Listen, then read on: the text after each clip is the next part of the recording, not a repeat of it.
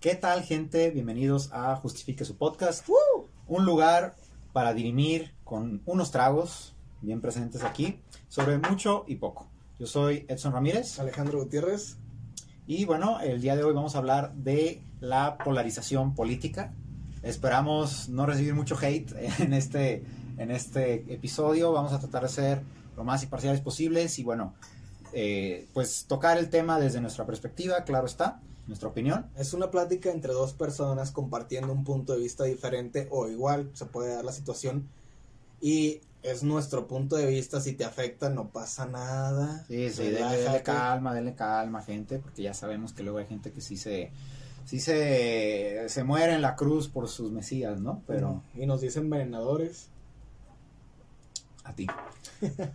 Em, pero bueno, el tema de la polarización. Primero que nada, ¿qué es la polarización? Básicamente es dividir, ¿no? O sea, dividir puede ser en, varios, como en varios frentes, una perspectiva, en este caso, pues la política. Si dividimos, si nos vamos a dos frentes, extrema derecha y extrema izquierda, sin que haya un centro. Entonces, eso es polarización. Eh, y eso no solo lo vemos en México, lo vemos en, pues, lo hemos visto en Estados Unidos, en Europa lo vimos en los años más recientes, está pasando en Brasil y tiene muchos años así, y la verdad es que el, tema pues es, una tendencia mundial. yo pienso que se están perdiendo mucho como que esos centros, ¿no? esos centros en política en los cuales tú dices, bueno, eh, vamos a agarrar cosas de la derecha que consideramos que por la coyuntura son lo que tiene que hacerse, pero vamos a tomar cosas de la izquierda porque el tema social, no, o sea, es como irnos hasta la derecha o irnos hasta la izquierda. Y algo que para mí creo que se me hace peor, en el discurso irnos hasta la derecha o a la izquierda, pero en los hechos pues no hacer ninguna de las dos, ¿no? Yo creo que en estos países no es tan extremista como, por ejemplo, un decir en, Afganistán ahorita cómo está la situación, se acaba de retirar el, ejército americano y luego luego los tibetanos llegaron y... Talibanes. Los talibanes. Los tibetanos son muy pacíficos, amigos, todo lo contrario. Ya, me van a crucificar. Este, llegaron y casi casi ni se esperaron a que se fueran, llegaron y vámonos otra vez, pues vamos a regular prácticamente todo. Yo creo que no hay ese extremo ahorita en, en, México, gracias a Dios. Amo este país, pero también tengo varios conflictos con él. Ajá, como todos, como todos. Y y pues creo que este tema va a estar bastante interesante. A ver, primero, vamos a tocar el tema de nuestra querida patria. Estamos en el mes de septiembre, mes patrio, ¿no? Em, yo creo que el discurso de, al menos desde la campaña para la presidencia del 2018, ya pintaba muy, muy, muy separado en dos bandos muy claros. O sea, uno, el abanderado de la izquierda, ¿no? El actual presidente. Este, y del otro lado, pues, el intento de derecha que, que hubo. Los eh, candidatos están... Sí, sí, sí, la verdad es que no hubo, teníamos un lado muy fuerte en cuestión de seguidores y de una, una ideología muy marcada y otro lado que no sabía ni cómo hacerle y al final pues terminó perdiendo estrepitosamente en las urnas. Pero llegamos al punto en el que, ok, ya ganaron y en vez de como tratar de irnos como vamos a gobernar para todos, en mi opinión, se va, o sea, se va muy en el discurso a la ideología, es decir, la Morena y el presidente se van muy a seguir con su ideología de izquierda y a decir que todo lo demás es malo y que todo lo demás no sirve y a deshacer cosas. ¿No? Sí, estoy de acuerdo con eso. O sea, creo que el, o sea, el país votó por un cambio, está bien, digo, era lo que se esperaba, pero en la práctica y en los resultados, más allá de, que no hayan sido los esperados, al menos en mi opinión, em, el discurso creo yo que no va de acuerdo a una investidura presidencial. No, para nada. Porque es, parece que seguimos en campaña y seguimos polarizando mucho el país desde las mañaneras del presidente, lo cual ya no es, no, no es una campaña. A mí se me hace absurdo las mañaneras del presidente, incluso te cansas de ver al presidente a diario en cada mañanera. ¿Tú las ves? A veces, ahorita sí. no, bueno, yo no, no, no, yo a esa hora estoy durmiendo, la verdad. Pero es que no es necesario y la gente la gente no votó por un cambio porque estamos igual. La gente estaba necesitada de un cambio. La, la gente no, la, gente votó por un cambio. Que no se lo hayan entregado es diferente. Pero la gente sí votó por un cambio. Pues sí, pero es, lo que él nos prometía. Y al final, bueno, no quiero entrar mucho a. No quiero parecer que, que estoy a favor o en contra del presidente. pero pues no, no se está viendo reflejado lo que, lo que estaba prometiendo. El cambio que, que esperábamos no se tuvo y gradualmente el presidente ha tenido o ha bajado su credibilidad y pues... Me regreso al tema de la polarización. Continuamente vemos al presidente atacando a distintos grupos que no considera como su base electoral. La clase media es un ejemplo muy claro, diciéndoles que son unos ambiciosos, diciéndoles que eh, se dejaron llevar por las ideas del neoliberalismo, es decir, diciendo que ellos son los malos, que ellos están equivocados y que no deberían pensar así. Y abrazando continuamente a los grupos que él considera que son su base electoral, ¿no? Pues sí, pero es relativo. ¿Por qué? Mira, vamos a ser bien sinceros, así, hablando, hablando, hablando, hablando al a la olla, como al chile, para decirlo así. Sí, sí, sí. Ay, ¿cómo lo digo, cabrón? A ver, en lo, que piensas, el tema de polarización, la división. Esa táctica pues, no es nueva, no es nada nueva, y la vemos en muchos lados del mundo. O sea, si te fijas, si para seguir en Latinoamérica, en lo que regresas a, tu, a lo que querías decir, en el caso de Brasil, tenemos, se vienen prontamente las elecciones en Brasil y tenemos dos candidatos, ¿no? Eh, Lula da Silva, que fue presidente por 10 años, por dos términos, fue el gran salvador de mucha gente que salió de la pobreza durante su gobierno, eh, que le entregó la presidencia a Dilma Rousseff y que, pues bueno, le hicieron un impeachment dentro de un sistema de Brasil muy inquisitorio, hecho al, al estilo, pues tal cual de la Inquisición española, pero en, en leyes y en códigos actuales. Está muy, muy pesado ese tema. Y en ese momento tenemos a Jair Bolsonaro, ¿no? Un presidente de derecha, en, que claramente es, eh, está, está en contra de, pues, eh, la comunidad LGBT y todas sus variantes. Y en Está- Brasil, está para- en contra del medio ambiente, está a favor del ejército, fue un militar. Es decir, siendo que, que Pues, Brasil eh, estuvo muchos años sumidos en una dictadura militar muy, muy pesada.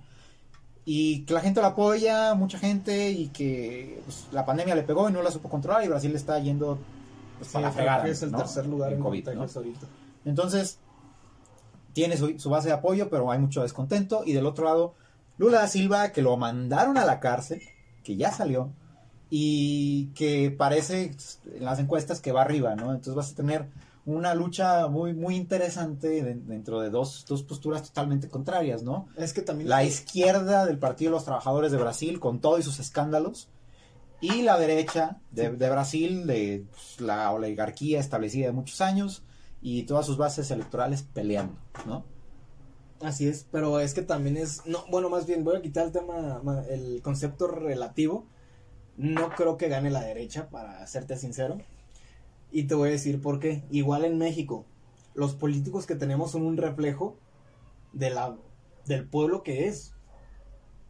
Sí, un, un país se merece a los políticos que tiene, ¿no? Exactamente, y son los políticos que cultivamos. ¿Tú crees que si la gente, ya sea, no en Brasil, sino en México, la gente culta, la gente cultivada, va, va a votar por Andrés Manuel López? O sea, bueno, no es que estaba Mid, estaba Andrés Manuel, estaba... Ah, yo conozco mucha gente estudiada, a nivel licenciatura, profesionistas, que neta sí votaron por, por Morena, votaron por Andrés Manuel. Pero porque no había nadie mejor. Bueno, Eh, sí, pero no. sí. E igual en Brasil, o sea, mejores y peores en- tienen, tienen sus debilidades y fortalezas no creo que hubiera uno solo que fuera mejor en, en todo Eh, pero también conozco bastantes esas personas que dijeron sabes qué me equivoqué pero cuál fue el problema que ahora sí ya perdieron total fe en la en la política no si antes creía que votando por una postura distinta podía encontrar un cambio ahora neta sea extrema derecha extrema izquierda todos valen madre y, y incluso están tan hastiados que ni siquiera van a querer volver a ir a votar Mm, pues en Brasil ahora sí regresan. Bueno, nadie va a querer ir a votar.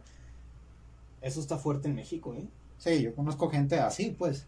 O sea, yo, yo la verdad, mi ideología es pues votar por el menos peor, ¿no? Y pues no- sí, para no dejar anulado tu voto. Ajá, ¿no? Y Para creo que es la- yo también- expresar una opinión, ¿no? Em, pero el tema es que la división es tan fuerte que los candidatos que son como a lo mejor que son más pragmáticos y son de centro, pues como que ya no entran en ninguno de los dos grupos de electores mayoritarios, entonces te tienes que volcar mucho a la derecha o mucho a la izquierda, ¿no? Como por ejemplo el PAN que invitó al partido español este Vox, ¿no? Lo- que lo invitó y que hizo pues, toda una parafernalia de, de, de recepción y pues la verdad es que eso no era para nada necesario, ¿no? No. Si son compas, si son amigos, pues échense sus tequilas ahí escondidas, pero pues qué necesidad.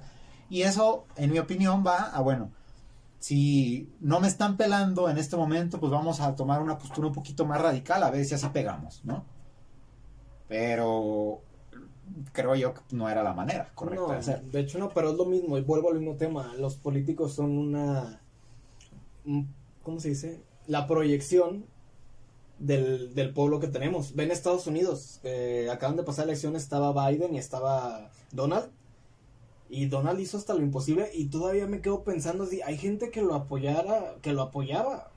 No, no, no, es que Tomaron el, el Capitolio, ¿qué les pasa? para que veas, eh, ese es un tema muy fuerte de polarización, de los, Creo que los ahorita más Donald- fuertes del mundo. Es decir, tienes de un lado y, y allá no son izquierdas, pero es polarización, si te fijas. Sí. Son dos versiones de derecha, una derecha un poquito más tirada al centro y una derecha sí más tirada al extremo, pero ninguna de las dos yéndose mucho al centro o mucho al extremo, siguen siendo dos derechas. Y pero con personajes fundamentalmente distintos. Tenías Donald Trump con todo el, el historial de ser eh, supremacista blanco, racista, eh, ser incluso, pues, eh, tener es- es- esos antecedentes de misoginia. Es decir, tienes un personaje muy, muy oscuro, A mí me sorprendió que pero, ganara. pero que, que conectaba con el grueso de la población. Tienes que, tienes que recordar que en Estados Unidos, si, si tú ves los mapas ele- electorales, las costas eh, y las ciudades eh, grandes son las que quedan azules, es decir, demócratas. Pero todo, todo el, el- la parte del el campo, toda el parte de, toda la parte de los estados que tú dices, pues ahí que hay, no hay nada, pero pues hay gente. ¿no? Todos esos son rojos. Y el sistema de Estados Unidos es the winner takes it all. O sea, el ganador se lleva todo. Entonces, si tú ganas un estado, no me importa si ganaste por un voto, te llevas todos los votos de ese estado. Sí, te llevas. Eh, Y es así como, de puntos. y es así como Trump ganó, porque en realidad tuvo menos, menos votos eh, en el conteo total. Pero tiene las dos posturas. Bueno, Trump contra Hillary, ¿no? Porque contra Biden perdió. Eh, y tiene una postura muy radical, muy tirada en el discurso a la derecha y con súper anti-inmigrante, etc. O sea, todo lo, todo lo que en ese momento el, el elector del Partido Republicano esperaba en, su partido, que realmente pues, es, su base electoral. Tenías otro- un Partido Demócrata como más, eh, pues un poquito más moderado en el discurso, pero pues en los hechos la verdad es que Estados Unidos sea el presidente rojo o azul, pues no, no, no difiere mucho de una línea eh, de que, o sea, no difiere mucho de una línea ante el mundo, la verdad. Lo que pasó con Trump es que se fue demasiado fuera de la línea que se espera de Estados Unidos. Por eso nos sorprendió tanto a todos. Mm, Yo tengo, bueno, a lo que yo sé, Donald Trump usó una campaña política bastante buena y no tanto por lo que decía, sino porque las personas recibían ciertos correos de parte de... este, En redes sociales recibían, o sea, y la verdad Mira, es que la pero, gente, por ejemplo- la gente se cree lo que ve, la gente no, no investiga. Entonces, si tú ves un encabezado donde dice, eh, ah, pues en ese momento, Hillary Clinton es come niños. ¿Ya viste? Hillary Clinton es come niños. Y eso pasa en México también. O sea, van a una, No. una, una cadena de WhatsApp toda, toda chafeada, toda, toda falsa, y ahí van tus tías a Pues creer. sí, la que, se, la que te mandó la tía Tasha de que, ay, sí, estamos hablando de que este Andrés Manuel López Obrador no quiere que, que se vacune el pueblo mexicano porque quiere matar a la población para que haya más recursos. Es una cadena real que yo vi. Pero ahora, Con información falsa. obviamente, si algún político hiciera eso, creo que entraría hasta en un juicio político por traición a la patria aquí en México. Es que, o sea, Pero- las ideas son, te digo, son tan radicales y, y, hay, y hay veces que incluso los, los mismos partidos no son las que las publican, sino gente que está muy radicalizada y publica cualquier tontería que se les ocurra. Pero hablando de, de lo mismo, ¿por qué ganó Donald Trump? Si tú buscas algo en, en internet como, ah, quiero comprar una, un arma, cómo tener un arma, a ti te va a llegar un correo de parte de la campaña publicitaria de Donald Trump diciendo, ah, Donald Trump está a favor de que todos tengan armas en sus casas. A lo contrario, si tú buscas en internet cuándo van a dejar de fabricar tal modelo de armas, las armas son malas, porque las armas son malas, te va a llegar un correo del mismo Donald Trump supuestamente que te va a decir, ah, estoy en contra de que las personas tengan armas en su casa y se lo creen. Y eso no es quizás de Donald Trump no, pero sí de alguien que esté en contra, ¿no? Al final de cuentas, la publicidad, si tú tienes activados todos los temas de rastreo y de que pueden ver qué es lo que buscas para mandarte publicidad dirigida, te van a mandar lo que creen que a ti te va a interesar y lo que creen que pues tú le vas a dar clic, le vas a dar like o vas a comprar. Esa fue una estrategia de campaña bastante inteligente. ¿Qué está pasando con la polarización? Que cada vez más vemos solo cosas que nosotros creemos que son las correctas. Exactamente. no estamos expuestos a diferentes puntos de vista. ¿Por qué? Porque en Facebook, eh, si tú le das tienes like a cierto número de páginas, le das like a cierto tipo de publicaciones, las publicaciones recomendadas te van a salir de qué? De lo mismo. Entonces, si tú estás dándole like constantemente a cuestiones de extrema derecha o de extrema izquierda, te van a salir más cosas de lo mismo. Entonces, ¿qué, tienes que hacer? Pues tratar de informarte en otros lados, ¿no? O sea, ver la página de un periódico imparcial y ver todas las noticias que hay y dices, bueno, esto está bien, imparciales. o ver varios periódicos, pues. ¿No? A eso es lo que me refiero. Pues mejor vete directo a las propuestas que tiene cada uno de los políticos. O sea, ya directamente qué propone cada uno y ver si te conviene y si realmente va a haber un cambio. Bueno, pero que los cumplan. Yo la verdad no, les creo mucho a las iniciativas de los políticos, la verdad. Y es que vuelvo a lo mismo. Sí las, sí las trato de ver, pero de ahí a decir, ay, no manches, qué padre, van a, voy a votar por este güey porque se ve que va a hacer todo lo que yo quiero. Pues no, la verdad, si tú ves el número de iniciativas que presentan en la Cámara los diputados y el número de iniciativas que realmente pasan y la esencia de esas iniciativas son puras cosas, nomás para decir que están trabajando y que están cobrando por algo. Realmente, el de todos los partidos. ¿Crees que el sistema democrático sea buena idea en un país como México? Es, para mí es buena idea en un país de donde sea, en principio. A ver, pero ¿cómo nació la democracia? Bueno, si quieres irnos hasta la antigua Grecia. Ay, exactamente. A ver, y de hecho no había, no todos votaban, era un consejo como de personas mayores y muy inteligentes, me imagino que eran muy inteligentes, eh, donde tomaban las decisiones por el pueblo. Estamos, ahora, compáralo con nuestro país, no Brasil, no Estados Unidos. A ver, pero aquí hay un tema muy importante, que estamos en una época de derechos humanos, los cuales todos somos iguales ante la ley y todos tenemos voz y voto. Es decir, que aunque una persona tenga un doctorado y otra persona tenga la primaria, tu voto debería valer ante la ley vale lo mismo. Y debería de valer lo mismo. Sí. No, ¿Por qué, güey? A ver, porque tu voto significa una representación, bueno, una expresión de tu realidad. Es decir, a ti, a mí y a una persona que nos encontramos aquí en la esquina de la calle, nos pueden interesar diferentes cosas. Y si solo un grupo de personas tiene derecho a pues, participar en las decisiones de un país, quiere decir que otro grupo de personas se va a quedar fuera de todas las iniciativas, de todas las inversiones, de todas las políticas públicas. Entonces tú no existes. Si, si tú no tuvieras un, si, no, si no tuvieras voto, pues no existes. Que a muchos no nos guste lo que la mayoría escoja, bueno, eso es parte de la democracia. Para eso, pues tienes que construir pues, iniciativas y tienes que tener políticos que sepan que sepan persuadir, que sepan pues presentar cosas que tomen en cuenta a toda la población para hacer mejoras. Pero para mí, o sea, para mí todo el mundo debe, debe, debe de poder votar. Ya si no ejercen su voto, pues bueno, eso está mal, en mi opinión, pero es, están en su derecho de ir a votar o no ir a votar. Yo no te diría que no votaran. Pero se te hace... Es que... Ay, Dios. El tipo de persona... Ay, me va a caer bien machín el hate por esto. Dime qué tipo de personas pueden votar por el presidente actual. ¿Qué tipo de personas votaron por ese presidente? Te estoy diciendo, votaron, conoces? votaron desde gente con licenciatura, doctorados y maestrías hasta gente que no tenía la primaria. sí, pero la principal afluencia del presidente actual fue gente que se dedicaba, o más bien que no está, ¿cómo te explico? Desfavorecida, porque él está a favor de la voz del pueblo. Pues es un discurso, es persuasión. Exactamente. ¿Y les dieron algo? No. Hay que ser un poquito más inteligentes, me va a llover el hate, pero hay que ser un poquito más inteligentes a la hora de decidir por quién votar.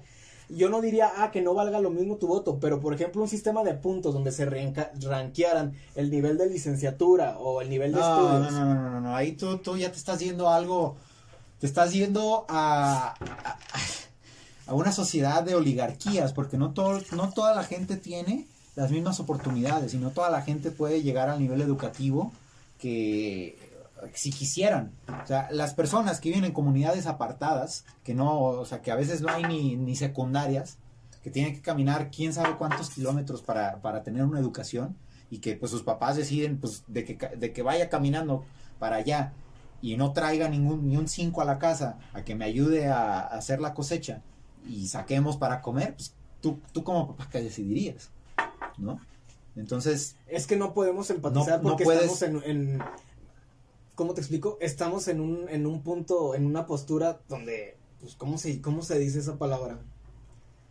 Eh, estamos en una, en una situación en la que nosotros no vivimos por esa parte. No, pero aparte, hay gente que no tiene, no tiene el nivel educativo en el papel, pero que tiene mucha experiencia. O sea, yo conozco personas, o sea, que hacen, eh, trabajan de programadores eh, y no tienen, o sea, no tienen apenas la prepa o no tienen la prepa. Y la verdad es que eso no los hace para nada menos personas y no los hace menos inteligente que alguien que tiene hasta maestría. No, yo hay gente que tiene maestría y que no vale madre. Imagínate decir, ah, a ver, su INE, ¿qué nivel tiene licenciatura?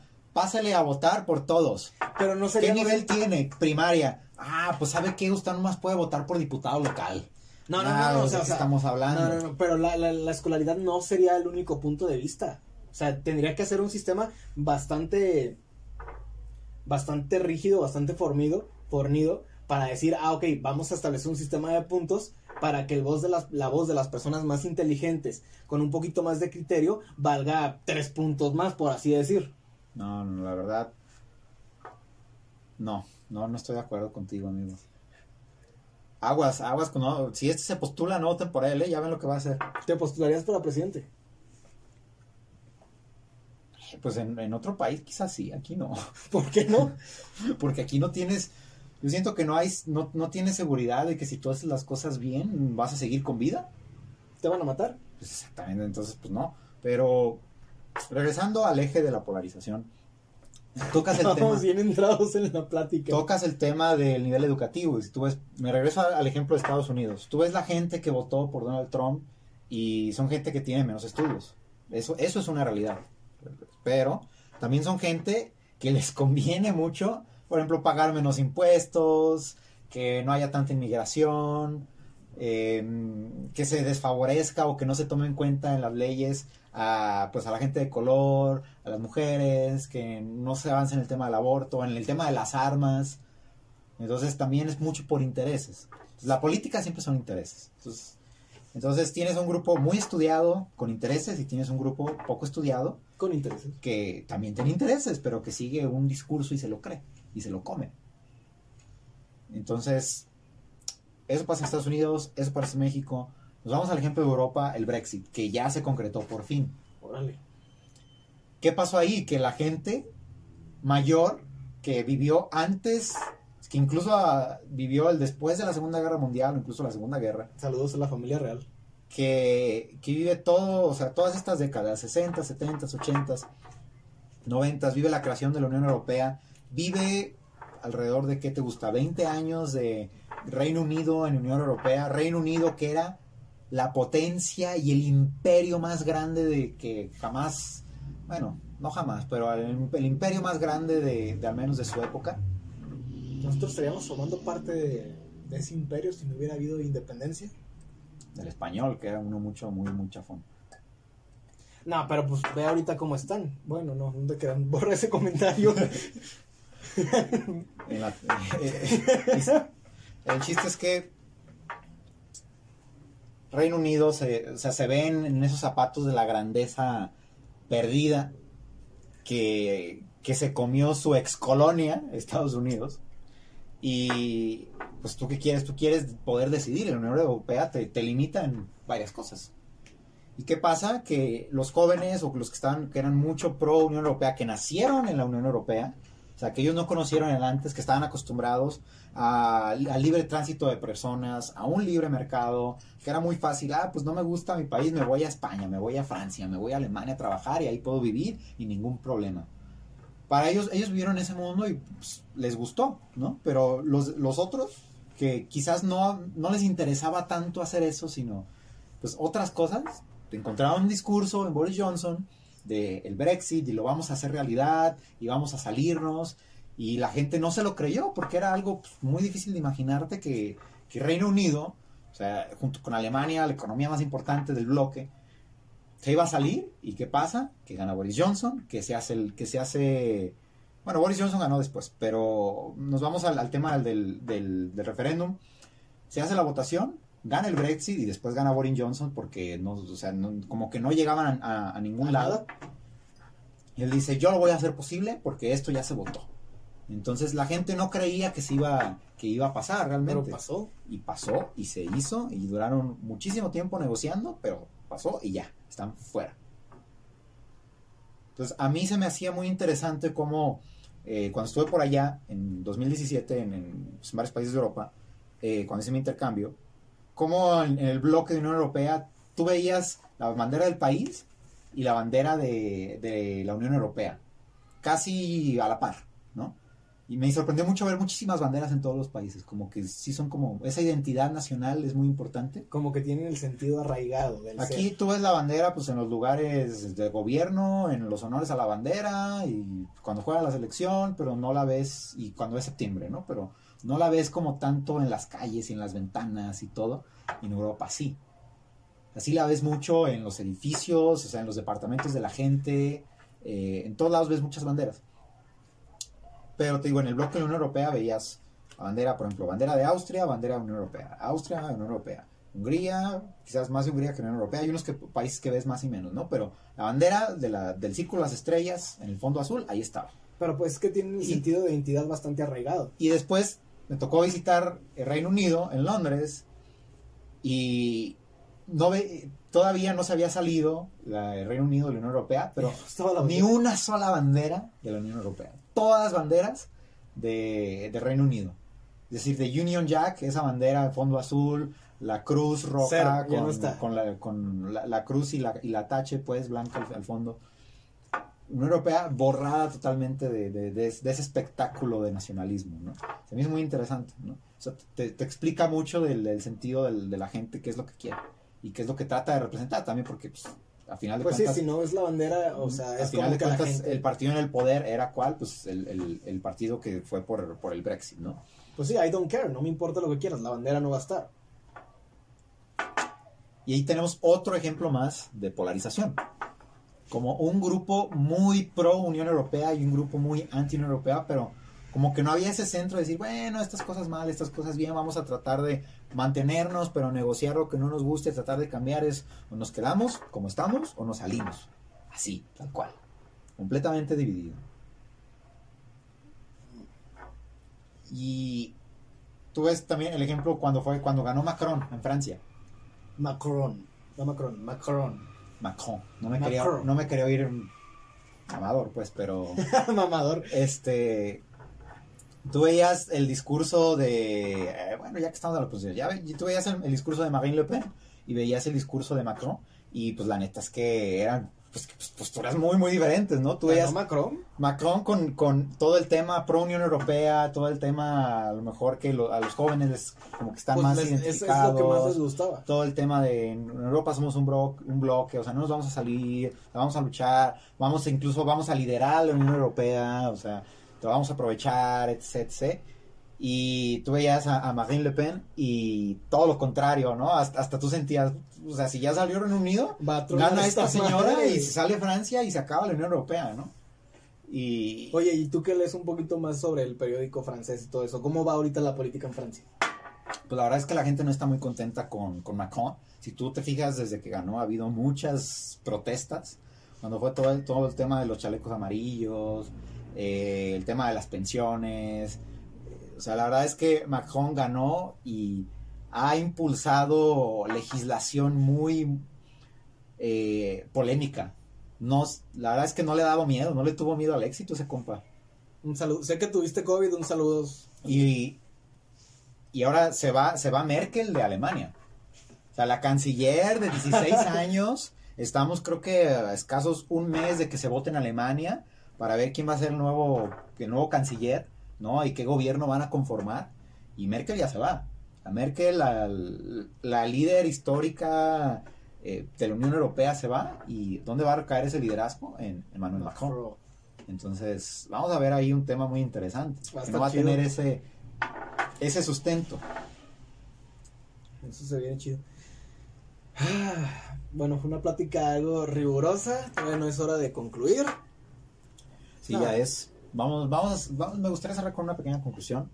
La polarización creo yo que no es lo mejor para la sociedad. A mí me parece que hay que abrirse a diferentes posturas, ¿no? Y decir, bueno, dentro de mi contexto, quizás a mí no me conviene lo que X o Y candidato propone, pero sí quiero escucharlo para saber qué le interesa a otras personas y a lo mejor qué es lo mejor para la sociedad, ¿no? Muy probablemente termine votando por lo que me convenga más a mí, o sea, así somos los seres humanos. Pero sí me gustaría votar por alguien que, que tenga esa, como esa perspectiva global de decir, bueno, o sea, mi base de votantes es esta, pero gobierno para todos.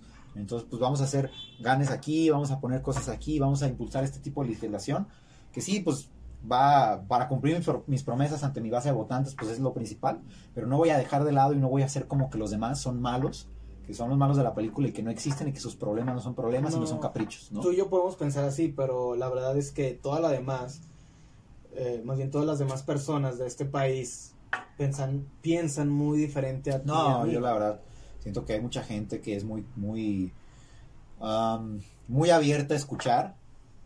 ¿Qué pasa? Que en las urnas se refleja que la mayoría, pues, se va ante un discurso de alguien que es experto en hacer campañas. Lleva pues, cuántos años de su vida haciendo campaña. El ¿Por qué, ¿Por qué ganó Enrique Peña Nieto?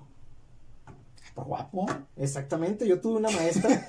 saludos a la maestra Rosalba Pinedo cuando ganó Enrique Peña Nieto, llegó enojada al salón porque me acuerdo que estábamos viendo eh, qué onda, cómo iba todo acá la política de México. Y en cuanto dicen, el ganador es Enrique Peña Nieto, pinches mujeres pendejas, ¿para qué querían votar? No mamen. Literal, así lo dijo. Porque ganó por guapo. Y no es muy difícil ganar una decisión electoral aquí en México. Es el que tenga la mejor campaña de marketing. Ganó como con 34%, una cosa así. Ganó. la verdad ganó con muy poquito. Pero ganó. Seis años después llega Andrés Manuel y gana con 60, ¿no? O sea, una diferencia muy cañona. Sí, pero porque la gente, gente que no había votado en su vida empezó a votar porque pensó que realmente había un cambio. El hartazgo. Exactamente. Su campaña fue esa. Fue va a haber un cambio fue, supo capitalizar en el hartazgo de las personas de todas, ¿no? De todos los niveles educativos y de todos los entornos. ¿Qué pasa? ¿Qué pasa ahora que pues no lleva a la, va a la mitad del camino, se sacó un libro, hazme el favor, y no ha entregado, pues la verdad es que casi ningún resultado. No, tú y yo seríamos mejores presidentes, la neta. Pues para eso hay que tener campaña política y muchos contactos. Pero para cerrar, ahora sí, digo, la polarización creo yo que no le abona a la sociedad, la verdad hay que escuchar diferentes posturas y votar por el candidato más preparado, Dios mío, más preparado para gobernar, eh, que pueda, pues, la verdad, encontrarse con problemas, porque por ejemplo, ¿quién se espera una pandemia? Nadie. Pero si tú eliges a alguien que no está preparado para eso, pues claro que te va a ir de la fregada. Entonces tienes que votar no solo por alguien que, que se adecue a tus posturas, sino que también pues sepa gobernar, ¿no? O que tenga la madera para gobernar un país. Mm, compa, si yo te platicara que la verdad es que no ha habido mucha mucho de dónde escoger en México. Ahí está, ahí está. En toda la historia, realmente.